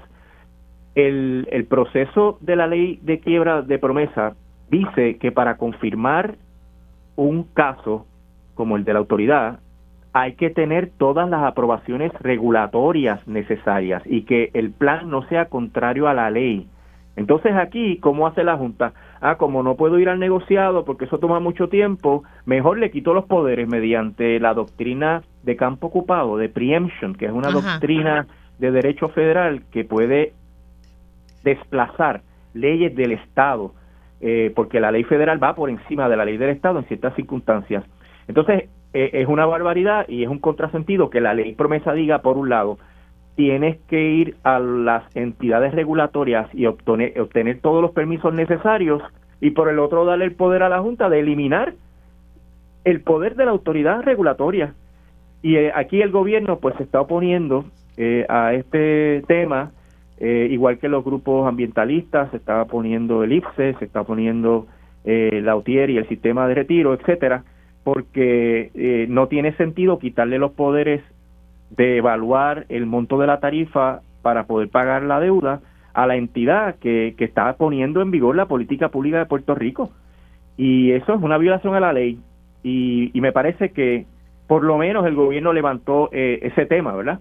Eh, pero como quiera, eh, no es tampoco un cuestionamiento al monto del cargo híbrido ni un cuestionamiento de que Puerto Rico no puede pagar lo que la Junta está ofreciendo en el plan de ajuste de la deuda. Realmente el gobierno se allana y también dice que trabajaría con la Junta para imponer lo que dice el plan de ajuste de la deuda si se confirma. Así que es una oposición técnica al plan, no a las consecuencias económicas del plan, eh, solamente se opone al hecho de que debe ser el negociado el que regule el proceso de la tarifa, el aumento que debe haber. ¿Tú te acuerdas que Pierluisi siempre ha dicho que los que están llamando la atención sobre el plan de ajuste de la deuda están histéricos y que se están alarmando innecesariamente porque el negociado es el que tiene la última palabra? Pues no, nunca ha sido así, porque desde que se radicó el primer plan de ajuste en diciembre del 2022, ha estado planteado por la Junta de Control Fiscal desplazar los poderes del negociado. Esto no es nuevo. Entonces, Pierluisi ha estado diciendo, más de un año, ha estado diciendo, no, eso es el negociado cuando se supone que supiera o lo sabía y lo ocultó que la Junta pretende eliminarle los poderes al negociado. Así que ahora salió la verdad, ahora explotó esa verdad y AFAF, mediante sus abogados de la Quinta Avenida allá en Nueva York, tuvieron que decirle a la jueza que no se debe permitir que la Junta desplace los poderes del negociado. ¿Qué va a hacer la jueza, Mili? pues eh, es una interrogante muy importante porque, por ejemplo, si la jueza dijera que el negociado tiene que intervenir, pues para que el cargo vivido entre en vigor, tiene que el negociado aprobarlo y eso es un proceso largo, porque eso hay que darle hasta participación pública a cualquier persona que quiera eh, aportar, eh, comentar, presentar pruebas, presentar peritos, etcétera. Y eso podría implicar un atraso significativo en la fecha de efectividad del plan de ajuste de la deuda, si es que la jueza eh, entra en, el juicio el 4 de marzo y confirme el plan. Bueno, eh, eh, yo le diría que todo es como todavía una incertidumbre. Mili, y te decía este ayer, te escribí, que a mi juicio, si este, si este caso empieza el 4 de marzo, las implicaciones para el país, la complejidad del trámite, pues para mí es el juicio del siglo eh, porque en Puerto Rico, porque para darte un ejemplo, ¿verdad? No solamente se está discutiendo el futuro socioeconómico del país, la oportunidad de crecimiento y desarrollo económico del país, sino hay 800 personas que radicaron objeciones a ese plan de ajuste de la deuda desde todas las perspectivas posibles en el país. Pequeños negocios, individuos retirados, personas enfermas, organizaciones profesionales. O sea que aquí ha habido una oposición masiva y la Junta sigue insistiendo en que se confirme un plan de ajuste de la deuda que los economistas dicen que van a ocasionar eh, tremendos problemas. Y, y me parece que, que la prensa en el país es un llamado que hago, que se vierta a, participar en ese proceso, a, poder informar adecuadamente sobre lo que va a ocurrir, porque realmente se nos va la vida en ese trámite. No, no, sí, y yo le diría que también el tema es, sumamente técnico y uno trata de llevarlo de lo más sencillo posible. Lo poco que se lo he ido aprendiendo poco a poco con, con usted en este, en este espacio. Eh, y pues con tanta, con tanta cosa que pasa en este país, estamos en año electoral, pero aquí se nos va, se nos va la vida, básicamente. Eh, algo más para agregar sobre lo, el informe de IEFA y, lo que escribe eh, Tom Sancillo, estoy viendo aquí sobre eh, que la Junta advierte de que los bonos de Puerto Rico podrían perder su valor. Sí, eh, Tom Samsilo, que es de IEFA y que está participando como experto en el proceso de quiebra de la autoridad, lo que está diciendo es, mire, la propia Junta acepta que la situación económica de la autoridad es tan eh, ambigua o difícil que podría ser que no tenga dinero para pagar los bonos. O sea que aun cuando se confirme el plan, cuando venga a ver eh, ¿verdad? cuáles son los flujos de efectivo que hay por la venta de la energía, pues realmente no dé para cubrir las operaciones y mucho menos para cubrir lo que se le tiene que pagar a los bonistas. Y eso es una advertencia a los bonistas que han llegado a acuerdos con la autoridad, eh, porque sabes que hay un grupo grande, sustancial, que han llegado a acuerdos con la autoridad, que podrían tener un bono que no valga nada, porque realmente no se va a cumplir. Y cuando eso ocurra, Mili, eh, esa es la segunda quiebra de la autoridad eh, con consecuencias eh, peores, ¿verdad? Porque acuérdate que ahora mismo está privatizada la autoridad. Está Luma y Genera. Luma se reservó el derecho de que se cumpla con el contrato en términos de que si el plan de ajuste no le gusta a Luma, Luma se puede ir de, de aquí. y si la autoridad no tuviese dinero para cumplir con los bonistas, pues Luma no, no se va a poder cumplir con las obligaciones que hay con Luma, porque el humano va a tener dinero para cumplir con las operaciones y eso va a también afectar la estabilidad del servicio. Tú sabes que yo siempre he estado opuesto a que eh, se privatice un servicio eh, esencial, un derecho humano, y, di la batalla en contra de las privatizaciones. Pero fíjate la torpeza de la Junta, que con sus propios actos pone en riesgo lo que ha hecho en cuanto a la privatización y que podría resultar que eventualmente todo se deshaga y haya que hacer una nueva autoridad de energía eléctrica con nueva legislación, hmm. con el costo y con todo lo que eso podría implicar para el país. La implicación exacta de costo y todo lo que se ha perdido con el proceso de, de las alianzas público-privadas. Licenciado, gracias por haber conectado con nosotros como de costumbre. Se me cuida. Como no, siempre la orden, Mili, que esté bien. El licenciado Rolando Emanueli poniéndonos al día sobre el tema del pago de la deuda de la Autoridad de Energía Eléctrica, que todo sigue ahí como es una incertidumbre. Hay muchas cosas corriendo a la vez y, pues tenemos que estar pendientes de este tema porque al final del día es que el consumidor va a pagar más por el servicio de luz. ¿Por qué? Porque hay que pagar una deuda que usted no asumió ni yo tampoco. Hacemos una pausa y ¿qué va a pasar con los eh, pensionados, con los policías, con la policía? Pues precisamente vamos a hablar de eso al regreso.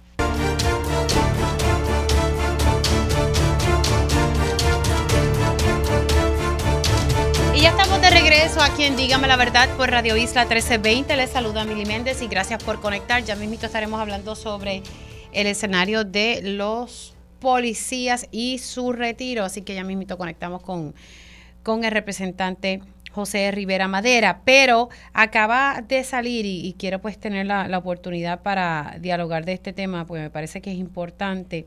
Ay, se me fue el comunicado. Bueno, básicamente hay una victoria para eh, la Junta de Retiro de la Universidad de Puerto Rico. Pero que quiero que sea su, su presidente quien nos pueda explicar de qué se trata. Tengo el presidente de la Junta de Retiro de la Universidad de Puerto Rico, Luis Vicente Santini, en línea telefónica. Saludos, Luis, ¿cómo estás?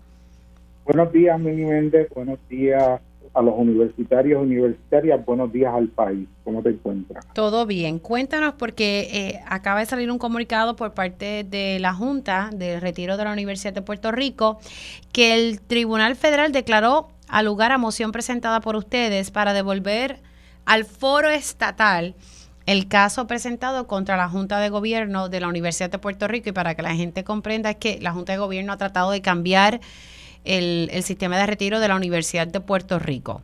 Eh, y pues ahí estamos. ¿Qué, finalmente esto se regresa al foro estatal?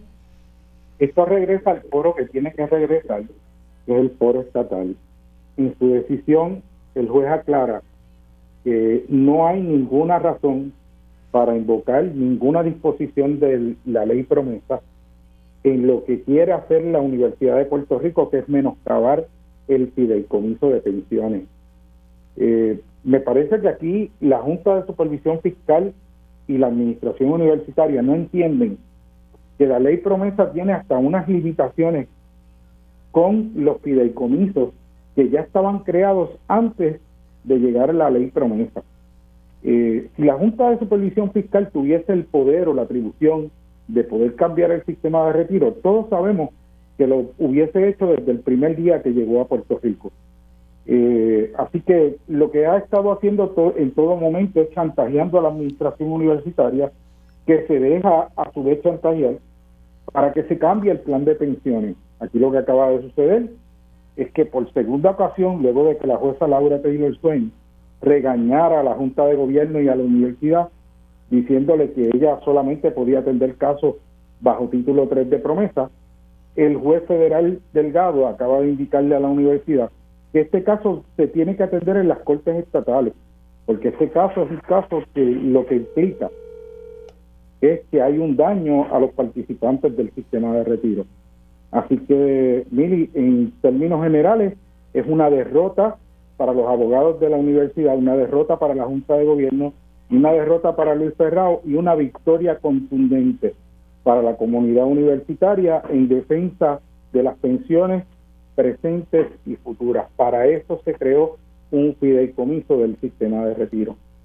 Ahora, ¿qué, pasa ahora? Ya va entonces al tribunal estatal y, porque yo entendía que el, tribunal había eh, decidido que esto es un fideicomiso y, y que no se podía tocar.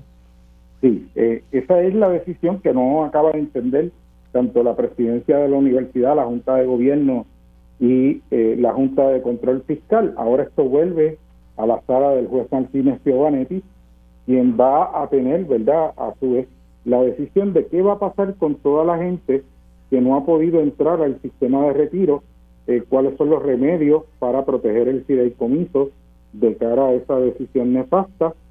Eh, y esperemos, ¿verdad?, que el caso se atienda de inmediato porque hay unos daños que se están generando al fideicomiso. Eh, básicamente esto es una un portazo que le da el Tribunal Federal a la UPR en términos de, ¿verdad?, de lo que está haciendo con el fideicomiso y le cierra las puertas porque hasta donde nos ha explicado eh, nuestro abogado, el licenciado Rolando Emanueli y el licenciado eh, Maldonado, que son los abogados que han llevado el caso, una vez que se da una orden de rimán a un tribunal de primera instancia, esa orden no es apelable, eh, ni tan siquiera el propio tribunal verdad de instancia eh, federal, ni tampoco a Boston. Así que esto vuelve al tribunal de primera instancia en San Juan, donde ya el juez Martínez Giovanetti se reservó el derecho de ver el caso una vez que volviese. Claro. Ok, así que nada, ahora se supone que todo corra normal. ¿O vendrán con otro invento? Mm, bueno, vamos a ver. Eh, lo, último que le falta es ir al Tribunal Celestial, eh, ¿verdad? Yo no sé si ellos quieran invocar eso que en su día tendremos todos, ¿verdad?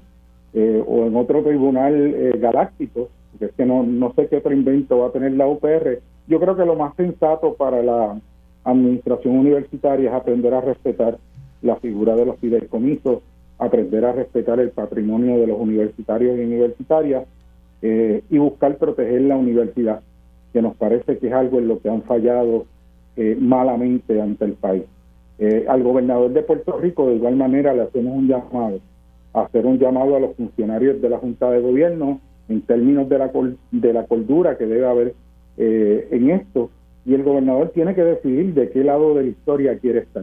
Si del lado de la historia de menoscabar los derechos de los funcionarios universitarios o quiere estar del lado de la historia que seguramente va a perder, que es el lado donde le indiquen que no pueden meterse con un fideicomiso. Bueno, pues estaremos entonces pendientes de este tema. Gracias, Luis Vicenti. Muchas gracias, Mili. Un abrazo. Ahí ustedes escucharon al presidente de la Junta de Retiro de la Universidad de Puerto Rico y es que el Tribunal Federal, eh, porque esto se había llevado ante el Tribunal Federal, declaró al lugar a la moción presentada por parte de la Junta de Retiro para devolver este caso en el foro estatal.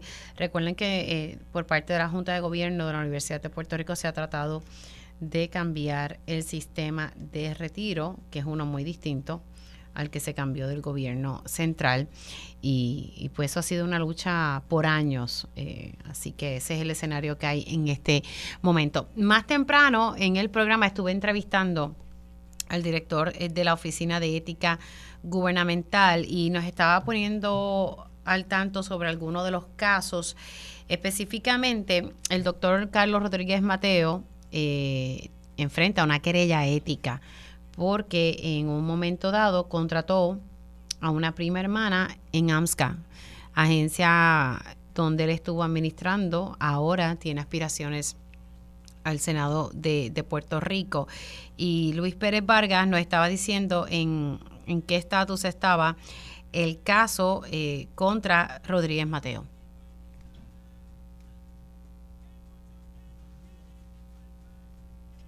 Correcto, después de un segundo intento de ir en reconsideración al Tribunal Supremo que se le dio un no, lugar, eh, pues el caso continuó en la oficina. No obstante, pues no, no hubo una, una comparecencia, eh, se anotó el caso en, en, rebeldía y ha seguido el procedimiento activo en, en rebeldía, porque una vez el tribunal pues ordena que continúen los procedimientos, pues las vistas siguen y, el, procedimiento sigue. Y ese es el estatus eh, ahora.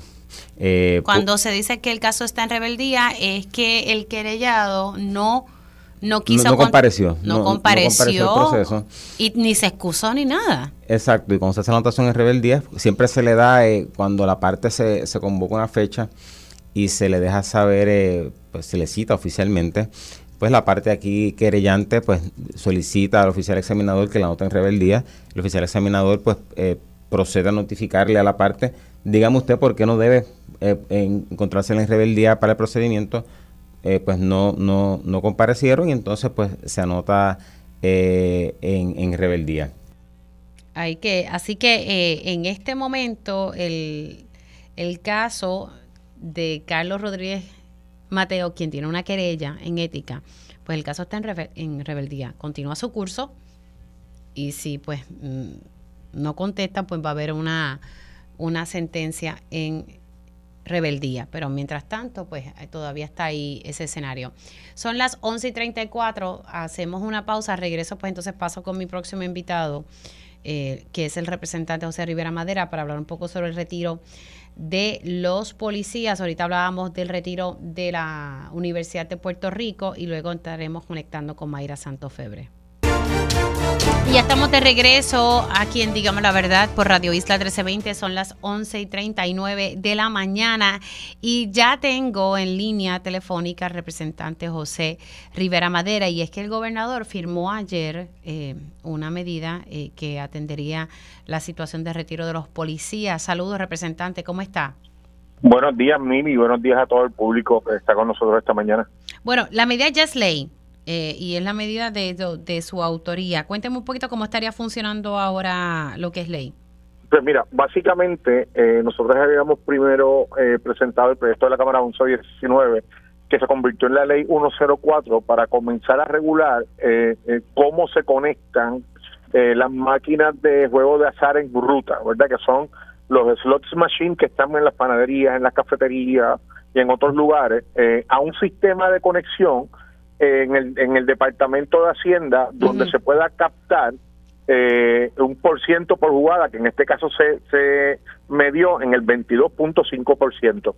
Eh, ese primer proyecto sentó las bases para eh, crear un proceso justo, porque como tú pierdes, había los maquinistas y, y los gente de la industria se estaban quejando en que eh, se les estaba obligando a hacer unas cosas desde la comisión de juego que resultó en el despido, ¿verdad? Y en, y en, o en la renuncia o despido de del entonces director de la comisión de juego. Pero para que ese dinero se utilizara para el retiro de la policía, pues se presentó el proyecto de la 93. ¿Qué pasa? De ese 22.5 son 25 mil máquinas que se van a conectar al sistema. Esas máquinas dejan más o menos un promedio de 37 dólares diarios según la comisión de juego. Eh, eh, de allí el 22.5 eh, va a pasar eh, por conexión y se va a sacar de ese 22.5 el 55% para llenar el, el fideicomiso de retiro de la policía. ¿Cuánto por ciento de esos 22? es del 22.5 al 55%. hay un, creo que es como un 5 o un 10% para la comisión de juegos para que pueda seguir operando y hay eh, el otro 40 es para proyectos de eh, salud pública en los municipios. Eh, dígase los CDT, la, la, los programas de seguimiento de pandemia, todo lo que tenga que ver con salud pública. y eso pues se va a comenzar a hacer ahora una vez entre en vigor la ley y el gobierno cumpla eh, con la sección de promesa, ¿verdad?, donde tiene que defender el proyecto ante la, ante la Junta de Supervisión Fiscal, con la cual ya hemos entablado conversaciones de buena fe. ¿Y qué dice la eh, Junta? La Junta, eh, yo tuve, nosotros tuvimos una buena reunión de trabajo. ellos entendieron muy bien el proyecto, entienden, ¿verdad?, que, que es dinero nuevo. Hay un asunto procesal que la Junta tiene que cumplir, que es el cumplimiento de una sección de promesa, que no recuerdo el número ahora, eh, y eh, una vez eso suceda, eh, pues vamos a estar comenzando a implementar. A la misma vez estamos trabajando con el reglamento de la Comisión de Juegos que se había impugnado en los tribunales, que todas esas impugnaciones quedaron inválidas al cambiar la ley cuando se cuando entró la ley 104. Así que estamos muy bien afectados para comenzar a colectar ese dinero durante este año. Ok, voy a, ver si lo, lo Estamos hablando que se van a conectar 25 mil máquinas, que van a dejar 37 dólares diarios. Todo eso va a sumar 22.5 millones al año. No, no, no, no. Eh, son 25 mil máquinas conectadas. Eh, el promedio de cada máquina son 37 dólares por día. O sea que tienes que multiplicar eso. Sí, esos, esos 25 mil por 37 por 365 días al año. De allí tú vas a sacar el 22.5%. Eh, cada jugada va a dejar el 22.5%. Así que ese 22.5%, el 55% va para el retiro de la policía. Para que tengas una idea. Es que se le, fue la, se le fue la señal y no se siente. O sea, de ese dinero que van a generar estas 25 mil máquinas, se va a sacar cuánto por ciento para la pensión de los policías? Se, saca del dinero de, la, de las máquinas, del 100% de las jugadas. Ay, Dios mío, se le va a señal cuando tengo. Espérate, busque señal que se le va a señal cuando quiero entenderlo. Ok. De, comienzo. Del, dinero total de los 25 mil máquinas por 27 por 37 dólares diarios se va a sacar luego de pagar premios el 22.5% de cada si tú le echas 10 dólares, el 22.5% de esos 10 dólares va a ir al fondo. De, de eso, de eso, de ese 22.5%, se va a sacar el, el 55% y se va a utilizar para el fideicomiso de la policía. Los, los números a nosotros nos dan en cerca de 28 o 29 millones de dólares anuales para el fideicomiso de, retiro de la policía. Eh, esos son los números que nos dan a nosotros, porque también tienen que pagar 400 dólares de licencia por cada máquina. Así que nos da más o menos un número cerca de 28 o 29 millones de dólares para ese fideicomiso, que yo creo que es suficiente para que eh, los policías en Puerto Rico tengan al menos un 50% a la hora de retirarse. Y estamos hablando de los que están próximos a retirarse. Estamos hablando de los policías que se retiraron desde el 2013 hasta hoy, mm. ¿verdad? Eh, de 2013 en adelante, discúlpame. Este, eh, los que se vieron afectados con la ley 3. Con la ley 3. Sí. Sí, eso fue bajo Alejandro. es, que, tenemos tenemos policías que de la ley 3 le afectó al punto de que pues terminaron con el 28% de su salario.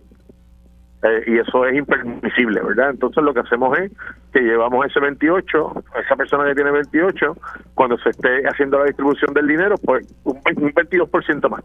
O sea que sería hasta un máximo del 50%. Claro que, que, estos policías que se afectaron por la ley 3, si recuerdo, eh, se van a beneficiar y lo que se proyecta para este fondo de los policías de 28 a 29 millones. Y falta que la Junta le dé luz verde y hemos tenido muy buenas conversaciones con ellos. Eh, eh, verdad, estamos trabajando de buena fe. Ellos han entendido, hay un asunto procesal que hay que concluir, pero es importante también que el, que el gobierno ahora, FAF, ¿verdad? que es quien tiene que defender el proyecto ante la Junta de Control Fiscal, de Supervisión Fiscal, haga su trabajo. Perfecto. Pues estaremos ahí pendientes a ver qué determina la, la Junta de Control Fiscal sobre este tema. Gracias, representante. Siempre la orden, Miri. Gracias a ti por la oportunidad. Cómo no, se me cuida mucho. Y siendo ya las 11 y 46, voy con mi próxima invitada. Su estilo y pasión la han convertido en una de las autoras más influyentes de nuestra generación. Por eso entra en la conversación la poeta, novelista y profesora de literatura. Mayra Santos Febres. Cultura con sabrosura. Envíame la verdad. Y conecto con Mayra Santos Febre. Buenos días, Mayra, ¿cómo estás? Hola, ¿cómo estás, Mili? ¿Cómo estás? Pues Aquí bien. Es. Sí, es Juernes. Saliendo de una escuela que estoy visitando de chicas, muchas de ellas escritoras, a ver si podemos seguir todo el proceso de eh, escribir más libros de mujeres. Qué bueno. ¿Y cómo encontraste esa escuela? Porque... Bueno, es que me, eh, me este PN me, me dedicaron la, la Semana de la Lengua y estoy aquí mismo. Si pudiera, te mostraba todos los carteles que me pusieron. Qué lindo.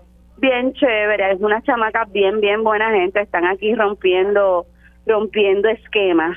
Pero precisamente por eso es que quería hablar de los premios del de, eh, ICP que se entregaron hace dos semanas finalmente estamos otra vez, parece que en la, en la bola. ¿no? Eh, dándole apoyo a la literatura puertorriqueña. Eh, quiero felicitar a todos los ganadores de esos premios, eh, sobre todo a F. Rosario, ganador del premio de poesía, Carmen Marín, también que fue recibió mención y y a los otros ganadores en novela y en cuentos y quería decir que me enteré, me enteré, va a pasar algo bien chévere también, El lunes se anunció que Letra Boricuas y la Melon Foundation van a estar otorgando premios en las categorías de poesía, cuento, novela, memoria y ahora eh, literatura infantil y guion. Y teatro, perdón, y teatro. Y son los premios Letras Boricuas que se van a estar extendiendo tres años más.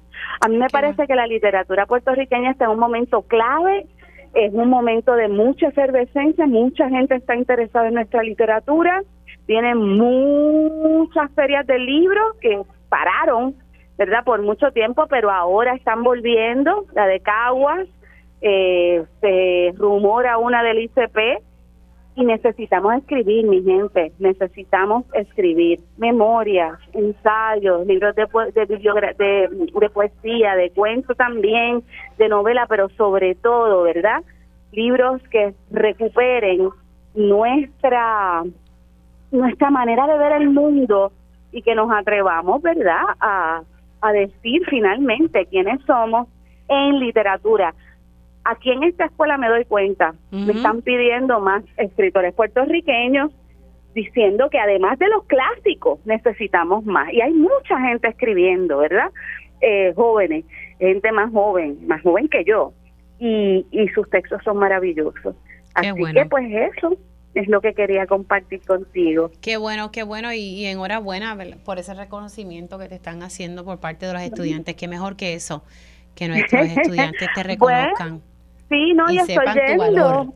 Estoy, no, yo siempre voy a escuelas, dentro de poco voy a estar en Camuy, también voy a estar en la escuela Nemesio Canales, voy a estar en una escuela en Castañer, por allá lejísimo, porque a mí me gusta Nena, pero aquello es bello. Lo sé. Vete con calma y te quedas por allá chilling. Tengo una casita por allá. Tú no te has entrenado de la residencia Limanín por allá que yo tengo entre juntas y oh. con mi marido. Sí, sí, sí. Sí, por allá me, me, me, escondo a escribir. Ay, pues un buen sitio para uno esconderse y, que salga la musa. Mayra, qué bueno conectar. Un abrazo. Igual, otros felicidades a todos los ganadores de los premios ICP. Eso, enhorabuena. Gracias, Mayra. trabajo. Bye, bye. Hacemos una pausa, quien diga para la verdad, y al regreso tiempo igual.